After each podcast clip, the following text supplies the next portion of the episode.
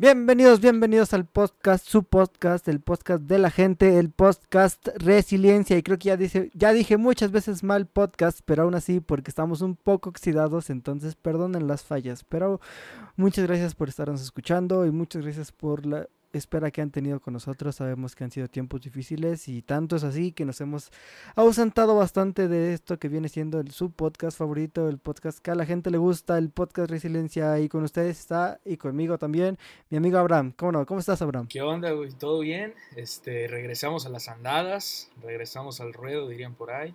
Este, fue una época difícil, difícil.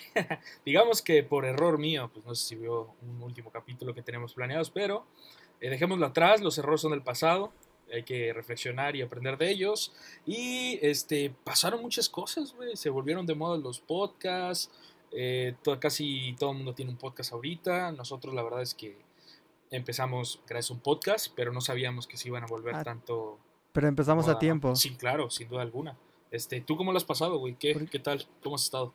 Pues todo bien dentro de lo que cabe, como varios con los que he hablado últimamente, que son muy pocos, pero cuando me preguntan cómo estás, pues ni muy muy ni tan tan. Excelente Este, respuesta. días buenos, días este malos, como todos, días en los que todo te sale bien y días en los que no quieres ni siquiera pararte de tu cama, pero pues parte de lo mismo, ¿no? De que estamos en una cuarentena y hay que saber aprender a vivir con ello. Ya llevamos más de un año y a ver hasta cuándo se nos cumple.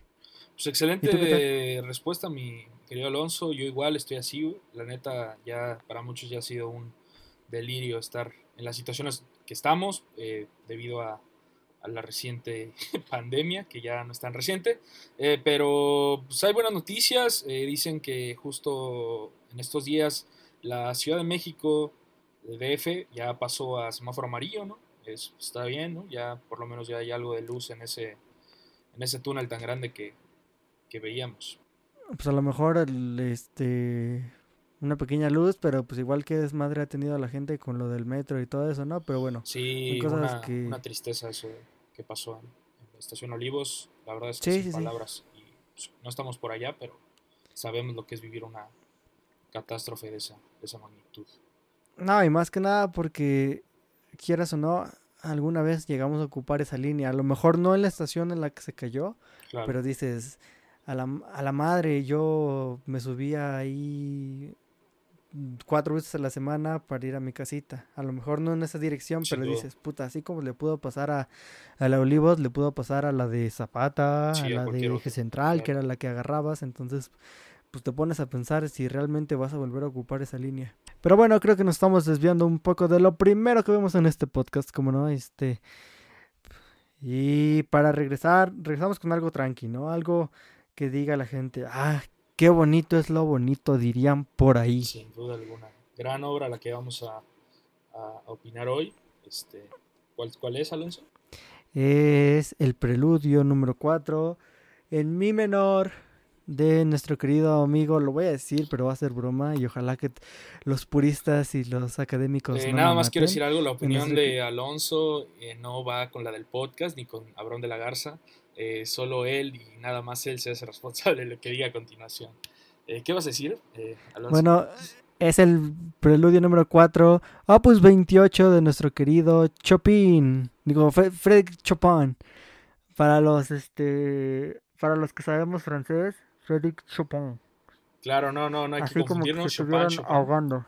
Chopin es, el, es, el, es Chopin. la pronunciación, bueno, hasta ahorita de- en el español, este, pero sí, este, justo este preludio, preludio corto, preludio de no más de dos hojas, hasta donde yo sé, y gran, gran, gran obra, eh, yo diría que icónica de- del repertorio de, pianístico y, de- y del repertorio en general. ¿no? Sí, e- es, corto como todos los, los preludios de, de, de Chopin, pero sí, a mí lo que me gusta mucho ya entrándole de lleno a esto, a mí lo que me gusta de, de este, cuando lo escuché por primera vez, es la simpleza con la que maneja su línea melódica. O sea, tan solo los primeros, que serán 30 segundos, ponle así, no, no se mueve más allá de tres notas. O sea, Lo que te va cambiando es la armonía. Su armonía es una de las más impresionantes de este mundo, del mundo académico. Eso nadie lo puede negar.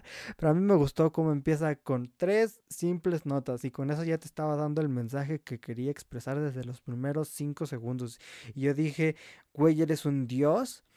Por favor, hay personas, hay compositores que a lo mejor no priorizan este hoy en día con la, con la música contemporánea no priorizan las líneas melódicas, pero pues él que igual no es tan viejito, que es un poquito más contemporáneo, pues dices, güey, como alguna vez mi querida maestra Marcia, saludos maestra Marcia, y como el maestro Alex, Alex Freund, este trompetista igual muy famoso, me, me, dijeron, menos es más. Entonces, ahí justamente con este preludio es donde aplicamos eso. ¿Por qué? Porque con tres simples notas que están repetidas X cantidad de veces y mezcladas unas con otras, que son grados conjuntos, o sea que tampoco son cosas tan llamativas, pues entonces, este, ni saltos tan exorbitantes, con eso generas un discurso bien, bien, bien bonito. Y eso es lo que, lo que a mí me gustó más de la obra al inicio, de que con un poquito logras un buen. Eh, sí, ¿no? Eh, comparto totalmente lo que acabas de decir. Eh, yo como como tú, soy muy de este tipo de música, de este tipo de, obras, eh, que, sin duda no son para nada eh, un grado virtuosismo muy, muy, muy alto, eh, aunque por lo contrario siento que me contradigo yo mismo al decir que no, porque lo hace totalmente, ¿no? haciendo casi, utilizando muy pocos recursos, vaya que los estamos acostumbrados a, a ver o a escuchar y transmite al 100% lo que, lo que escribió. Y sí, eh, esta obra, este preludio, es, uno de los, de los muchos que, escribió este compositor. Eh, la verdad es que lo quisimos escoger justo para el regreso porque es una obra bastante bonita, muy digerible y sin duda alguna no se pueden, no se pueden morir sin escuchar esta, esta obra. Este, Frédéric Chopin, eh, la verdad es que pionero en, muchas cosas en, el ámbito musical. Fue un profesor, compositor y sin duda un virtuosísimo pianista polaco.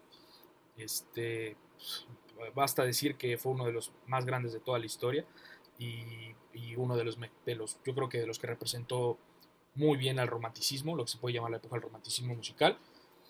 Y este, pues habría que preguntarle a los pianistas acerca de, de, su opinión de esta obra, ¿no? Porque siento que que aparte de ser una obra icónica en el ámbito en general, siento que siendo pianista eh, tienes, tienes que abordar algún preludio de Chopin, ¿no? Eh, la verdad es que se me hace una obra, como tú dices, que no ocupa muchos recursos técnicos, hasta mi poca lógica en el piano, pero sí es, es desgarradora al, momento de, ese primer acorde y, del último, que, que, lo que nos quiere contar es, es sin duda mágico. Ah, cuando dices del último acorde, yo por un momento creí que iba a tocar este un, un acorde mayor. La verdad es que tenía toda la finta de que iba a tocar un acorde mayor. Y la verdad no me sorprendió tanto de que haya tocado el acorde menor. Claro, está en, en mi menor. Pero fíjate que un acorde mayor ahí al último acorde no le caería nada, nada más. Fíjate que es una, es una curiosidad, perdón que te interrumpa. Este, tengo, bueno, tengo aquí la obra eh, son 24 preludios, un compilado que, tengo. Este, justo en el preludio número 4, que es este, como dice Alonso, inicia de manera anacrúsica. Esto quiere decir que no inicia en un tiempo bueno, que inicia antes del tiempo fuerte de, la obra, es compás partido, se le puede llamar coloquialmente. Y, este, y sí, inicia con un sí, con un sí en el registro 4, si no me equivoco, si no estoy mal. Este, y, termina justo en la tonalidad principal, ¿no? que, es eh, mi menor. Y muchos, muchos críticos, este preludio ha sido analizado por, mucho tipo, por muchos músicos, muchos pianistas. Eh, género clásico es, ahora sí que es un santo grial, dirían algunos. Y sí, justo muchos narran este camino que quiere marcar el compositor desde este Sí4 hasta el final, ¿no? Eh, justo es como un rompecabezas, es un pequeño hilo que quiere unir con la voz melódica, con la línea melódica, para terminar en este acorde. Pero es, muy interesante eh, la manera y la simpleza en la que lo hace, ¿no? Yo decía que, eran, que eran dos hojas, pero no, es una hoja, ¿no? y, aún así se sorprende más. ¿no? Eh, no sé, no sé qué me puedas decir de, esto, güey, pero yo siento que cada vez que escucho, en lo particular este preludio, sí me, me llega algo, una sensación de, nostalgia, una sensación de, no sé, me pongo muy melancólico cada vez que escucho este, este, preludio. O sea, ya puedes llorar también, se vale llorar. Sí, no, ya. Estamos en una situación ya estamos hartos puedes llorar, ¿eh? no, o sea, realmente, o sea, retomando un poco de que decía que tiene una línea melódica muy simple, pues su armonía es la densa, o sea, su armonía es la que le hace todavía mucho más llamativo este asunto. A mí me gusta cómo tiene su patrón rítmico en, este, en lo que viene siendo la mano izquierda, la de la, de la clave del fa, este, que son puros octavos la mayoría del tiempo. Entonces, este, pero con una pequeña cosita que muevas, con una cosa, este, con eso ya hiciste la diferencia. Este, créeme que vale vale mucho la pena analizarla a detalle porque no es fácil. A simple vista dices como, güey, pues solo se movió de aquí a acá. Sí, pero ¿por qué se movió ahí? Y si te das cuenta, casi todo el tiempo utilizaba notas en común para moverse a acordes que tenían una nota de diferente, pero que te generaban una sensación completamente contraria a la que venían de la cuerda anterior. Entonces yo creo que es eso, más que este más de que la línea es muy simple, la línea melódica, la armonía es la que te te, este, te lleva a, viajar por situaciones. Ay, mire, ya se cayó aquí mi perro. Condenado perro. Eh, si vieran, eh, ustedes porque este, están escuchando esto, pero eh, si vieran ahorita a Alonso, la verdad es que eso haría tengo un torbellino aquí al lado de mí que no, que está quieto y según yo ya lo puse a que se cansara para que ya no estuviera molestando y mira, me salió todo lo contrario. Pero bueno, cerramos el paréntesis, ¿no? Y a mí, y algo, por último, algo que me gusta mucho de esto es que, este, se atreve a experimentar con notas, este, a lo mejor que van fuera de la armonía. Tiene como un pequeño, mm, ¿cómo se llama? Un estreto. Este, Estreta, eso, eso, justo. Y Este, que, te lleva a una nota que no es la que esperabas. Y dices, ¿por qué lo pone ahí? Ajá, pero en el, a los, al medio segundo, armónicamente lo arregla. Entonces dices como, güey, qué pedo. O sea, se atreve a experimentar con otras notas que no van con la armonía. O sea, que son ajenas totalmente y que si tú las tocases con el contexto, sin, digo, sin contexto armónico, pues dices, este güey tocó muchas cosas mal, pero una vez que ya es, tan brillante que con medio segundo de diferencia te puede hacer cambiar las, las situaciones, ¿no? Entonces, para mí es eso, que tiene la capacidad de llevarte y de explorar zonas que no están tan, este, tan frecuentes o que no eran tan frecuentes y que él experimentó, pero que con su armonía logró balancear y que con esto generó una obra sumamente brillante. No, comparto totalmente la, idea. Eh, sí, en, pocas palabras, para, para los que no, no, nos entendieron más o menos, eh, lo que trata de hacer eh, Chopin es, es, trazar un camino, como lo que hace cualquier compositor, como lo que pasa en, en la gran mayoría de los libros, este, hay un inicio, eh, describe el discurso, hay como una mitad o el intermedio, después hay un desenlace y justo hay un final. Siento que para hacer eso en una obra de no más de 3, 4, 5, de no más de 6, sistemas, es algo muy, muy, muy, muy, pero muy difícil y siento que eh, el compositor lo logra eh, sin, sin problema alguno. La verdad es que eh, me, gustó mucho, es de mis piezas favoritas. Eh, yo como percusionista sí me encantaría alguna vez hacer un pequeño arreglo para, la marimba o para marimba y vibráfono, sería algo muy, muy, bonito. Y, este, y sí, es, es una pieza que, cualquier músico académico, clásico, popular, lo que sea, y cualquier persona que no se dedica a la música la tiene que escuchar, este, justo por eso, ¿no? Eh, hay, varias recomendaciones antes de cerrar esta parte. Eh, la primera es que hay un video en YouTube de Benjamin Sanders, es un director de orquesta muy, muy, muy famoso, es una TED Talk de él, y justo eh, aborda esta, esta pieza y la describe, ¿no? le aconsejo a toda la gente que está escuchando ahorita que acabando de escuchar el podcast se vaya a YouTube y ponga Benjamin Sander TED Talk. Y hay un video subtitulado, hay uno que no está subtitulado, los dos lo pueden ver, es lo mismo, este, y se me hace muy, muy interesante. La manera en cual la describe, ¿no? En resumidas cuentas, él dice que lo que venimos diciendo eh, Alonso y yo, que Chopin quiso trazar un camino y hace un experimento. Eh, cuando toca la obra, le pide a las personas que cierren los ojos y se imaginen a una persona que ya no está y la traigan a su cabeza en ese momento, en ese preciso momento donde él está tocando la obra.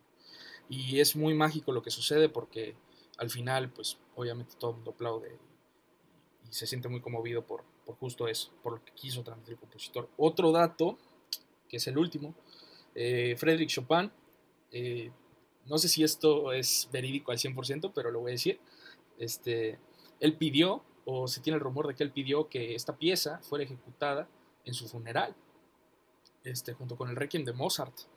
Y para que un compositor de la talla de este magnífico hombre pida o, diga eso es porque esta obra sin duda marcó un antes y un después.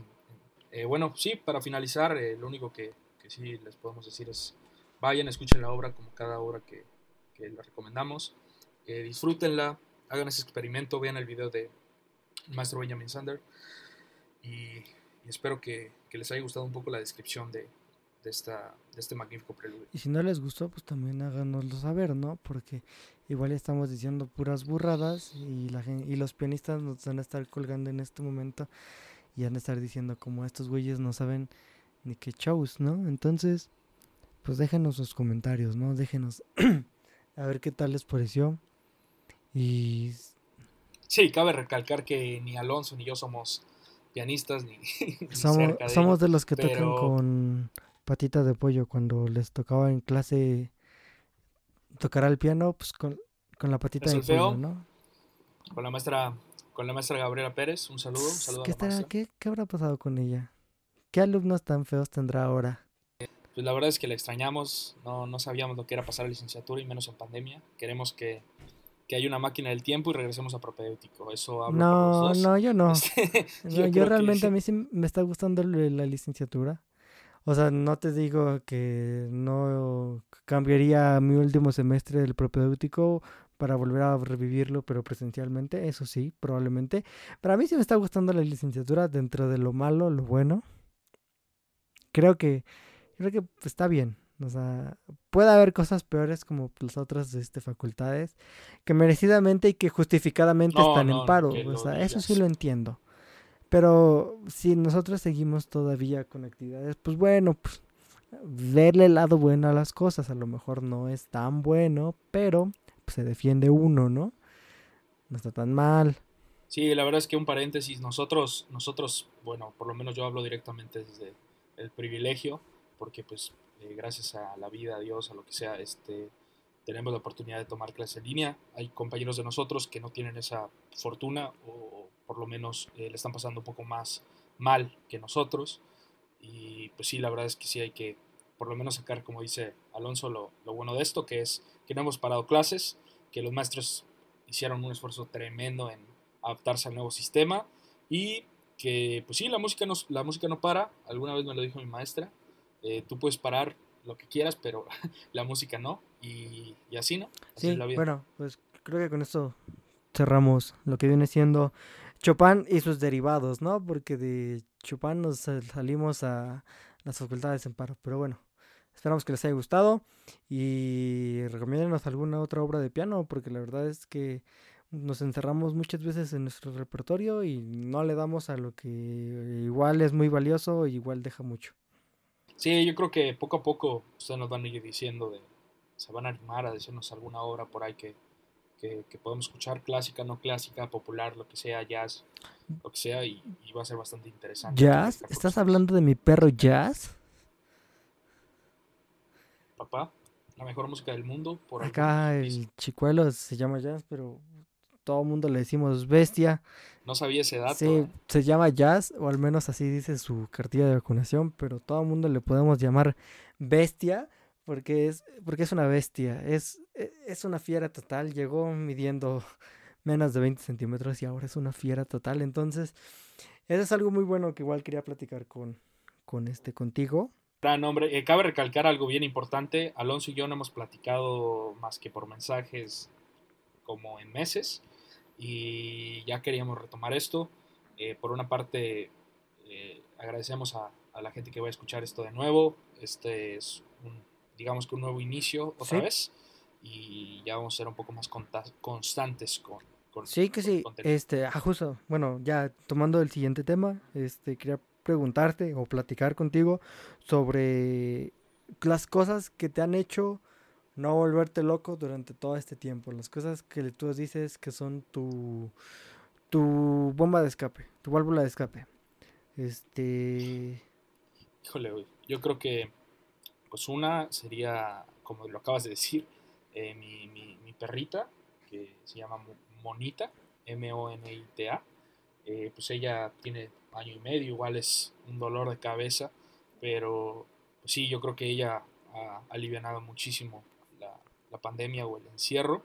Y pues lo principal, ¿no? Estar por lo menos con, con parte de la familia y, y estar tocando, estudiando, güey. No sé tú cómo, cómo has llevado eso, pero sí, ah, yo lo comentaba con amigos, que pues, están en la misma, digamos que, rama, y me decían lo mismo, ¿no? Que había días que nomás no querían agarrar el instrumento, había días que se sentían muy enérgicos, que, querían hacer muchas cosas, pero sí era como un sub y baja de energía eh, drástico, ¿no? De, de, un día para otro. Y yo creo que lo viví, lo viví hace poco tiempo, digamos, pero con un poco de constancia y con las clases. Las clases, ¿sabes cómo? O sea, quieras o no, nos han ayudado en tener como todavía esa disciplina de estar a esa hora. Y pues sí, güey, yo creo que esas tres cosas son las que más me, han, me, han, ayudado en eso. ¿Y tú, güey? Yo, pues sí. Este, yo no puedo decir lo mismo en cuanto a, a las clases. El, el, semestre pasado sí ponía atención, sí hacía mis cosas, pero ahorita es muy difícil, me, se me hace muy difícil poner atención en las clases. De las tres clases que tomo, y hago comillas para, lo que, para los que no nos ven, pues le pongo atención a media. O sea, de las tres le pongo atención a media. Y eso se me hace mucho. No logro concentrarme en ese aspecto. En las de instrumentos sí, ahí sí he, he querido avanzar y he avanzado según yo. Según mi maestro, quizá. No lo sé. Saludos, profe Ian, si va a escuchar esto alguna vez. Este, saludos, Sí, es eso, el en que en el instrumento sí coincido completamente contigo. Es algo que te mantiene, a veces no de lleno como estabas antes, porque estaba platicando el otro día con, con un maestro que es como el pianista de la cátedra sobre una grabación que hicimos y me dijo, no, es que tu sonido es completamente diferente al de que antes de que nos encerraran a todos. Dijo, ¿por qué? Porque no estás acostumbrado, ya te desacostumbraste a, a tocar en las salas, a tocar en, los, en los cubículos, a tocar hasta en el jardín. Entonces, muchas veces hasta en el instrumento vas perdiendo la motivación. Este, sí hubo momentos feos este, en los que decía, chale, pues igual y... Y si dejamos tantito, y si, y si hoy no entra clase de instrumento, pero pues no, siempre siempre buscaba una motivación de donde fuese para que para que no, no cayese el ánimo. Y sí, y otra cosa que me ha mantenido muy, muy activo son mis bolas aquí de pelos este, patones. Tenía tres este, antes de que comenzara. Ah, no, tenía dos antes de que comenzara la pandemia. Nació otra por acá, este, como a la mitad de lo que llevamos. Y después adaptamos otra acá, que es el más chiquito y es el que está dando lata en la casa porque los otros no se meten porque miden medio metro y pesan 50 kilos. Entonces imagínate el desmadre que nos van a armar acá, ¿no? Esas afuerita, afuerita y con su pelotita y... Afuerita están bien. Pero el, el pequeño desmadroso, lo voy a decir así, pues es el que me trae jodida ahorita. Yo me paraba, te digo, a las 9 de la mañana, si bien me iba. Pues no, ahorita me estoy parando a las siete y media. Todos los días a las siete y media porque ya me está diciendo, hey, güey, párate, quiero hacer pipí. güey, sácame, quiero hacer popó. Digo, bueno, está bien. Pero los primeros días era muy pesado. Los primeros días era muy pesado pararme esa hora. Luego, antes nos parábamos a las 4 de la mañana. Pero ahora ya nos paramos más tarde. Este, pero no, afortunadamente me ha ayudado más de lo que podría este, haber imaginado. Me ha ayudado a, este, a buscar mis, este, y a organizar y a buscar mis tiempos de estudio ideales. Antes tenía muy, muy mal este sentido del, del estudio, estudiaba mal, estudiaba muchas horas y estudiaba al aventón. Y justo con esto de que ahora los tengo un poquito más adiestrados y tengo una bola de pelo constante pegada a mí, pues tengo que cansarla para aprovechar sus dos horas de sueño que se echa en la tarde y sus dos horas de sueño que se echa en la mañana. Entonces, aproximadamente tengo cuatro horas para hacer todo mi desmadre, ¿no? Entre estudiar y que las tareas, ¿no? Entonces eso me ayudó a ser bien organizado. Y eso es lo, prácticamente lo que me ha movido ahí, lo que me ha hecho seguir adelante. Este, pero yo creo que todos hemos pasado por todos, y me refiero a ustedes, querida audiencia que está escuchando esto, todos hemos pasado por momentos bien difíciles, pero pues igual, ¿qué consejo le darías a la gente que, pues, que se bajonea y que dices, chale, pues igual y ya ni siquiera quiero este, estar en la escuela, me quiero dar de baja, no quiero hablar con la gente, me salí de todos los grupos que tenía con amigos, de la familia, de todo, y que llevas meses y ya hasta dices, güey, ya no sé ni siquiera cómo tratar con la gente. ¿Qué consejo les darías? Pues principalmente, este, que, que lo, que, que, sí, es, como, lo, como lo he dicho en, capítulos anteriores, si no, los, si no han escuchado, vayan, escúchenos, está en Spotify, en Anchor, en varias plataformas, eh, por favor. Eh, como le he dicho en los capítulos anteriores, pues mi, mi consejo es que sí, está bien como como todos, ¿no? Sentirse mal, eh, para nada eh, es algo malo.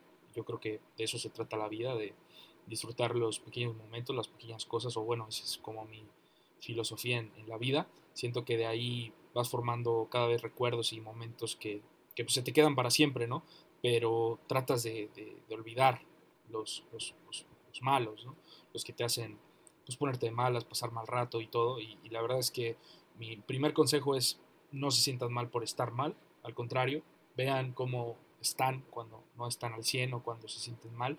Si ya es un problema un poco más grave o de verdad se sienten mal días consecutivos, vayan con un profesional de la salud mental. Eh, no está mal ir a terapia, no está mal ir con un psicólogo, no está mal ir con un psiquiatra. Es algo que vivimos en el tabú de siempre, de toda la vida, de no puedes ir con un psiquiatra porque van a pensar que soy loco, no para nada. Así como necesitamos salud, eh, salud física, necesitamos salud mental y más si nos dedicamos a una actividad, eh, vaya, del día a día o una actividad que, que, involucre mucho estrés. Esos serían mis, mis dos consejos, ¿no? Pero sí más, más el segundo, ¿no? Porque, porque sí siento que, que, que es lo que, más, lo que más nos puede afectar en estos momentos. ¿Y tú? pues como dirían en algún otro podcast, tal cual estamos copiando, pues ya casi se ve la luz en este, en, al final del túnel, ¿no? Pues dentro de lo malo, pues vamos dándonos cuenta de que ya están, ya casi vacunan a la mayoría de los, de los viejitos. Vi y registré a, a, mi, a mis jefitos para su vacuna de, de los que ya tienen 50 años, entonces, pues si no se la sabían, pues ya los pueden ir a registrar, ¿no? Este... Entonces, pues dentro de lo malo, pues lo bueno, ya van... Antes no teníamos vacuna, pues fíjate, ahora ya tenemos una vacuna y pues afortunadamente ya llevan un cierto porcentaje, poquito o grande, mucho o casi nada de la población, pero pues ya llevamos algo, ¿no? Entonces, por algo tenemos que empezar. Este, y nada, pues creo que eso es un consejo que, como tú decías, sentirse mal está bien, no porque la palabra mal no quiere decir que va a estar mal todo el tiempo. Entonces, dense chance de experimentar todas las emociones que puedan pasar. Este, pueden experimentar ansiedad, tristeza, depresión, pero también pueden experimentar algunos momentos de felicidad, de satisfacción. Entonces, sepan aprovechar y sepan analizar y sepan cómo este exprimir el máximo de cada una de esas emociones Y si un día te sientes mal, pues échale. Quédate tendido en tu cama este, y no hagas nada. Habrá otro día, quizá mañana ya te sientas mejor. Quizá no, pero en algún momento te vas a sentir bien y es ahí donde tienes que aprovechar, como yo decía hace rato, saber administrar tus tiempos. Y si llevas una semana sintiéndote mal, pues habrá una semana en la que te sientas bien. Entonces, más que nada es eso, que aproveches tu tiempo y que sepas cómo sobrellevar todas tus emociones. Bueno, entonces, pues con esto terminamos. Esperamos que les haya gustado mucho. Este, sabemos que son tiempos difíciles, pero ánimo, la música es lo que nos mueve. Y crean, como, como decía Nietzsche, la vida sin música sería. La no, perdón. La vida sin música sería un error. Entonces, aprovechemos que tenemos música, que hay plataformas digitales para seguir escuchando y haciendo música, que es lo que nos mueve. Y nada, escuchen mucha música, que es algo que creo que nos va a llevar a otros planos emocionales, los cuales creo que nos caerían muy bien. Y pues nada, con esto nos despedimos. Ojalá que les haya gustado. Muchas gracias por escuchar después de tanto tiempo de ausencia. Y como dirían los cristianos, porque yo soy ateo, si Dios quiere, nos vemos en la próxima. ¿Algo más que decir, querido amigo? Eh, no, viejo. Eh, pues sí, síganos en, síganos en nuestras redes sociales. Eh, síganos en arroba podcast eh, en Instagram, en Spotify, en todo ahí. Están el pendientes del Facebook y estén viendo los, siguientes, bueno, los próximos posts que hagamos. muchas gracias por esperar y espero que estemos mejorando y que mejoremos para que así se les haga más entretenido y se les pase un buen rato escuchándonos y esperen esperen los próximos posts. Este, seremos más constantes, se los prometemos. Y deseamos buena semana, buen fin de semana, buena noche, buena tarde, buen día. Eh, y nos vemos eh, la siguiente semana. Vientos.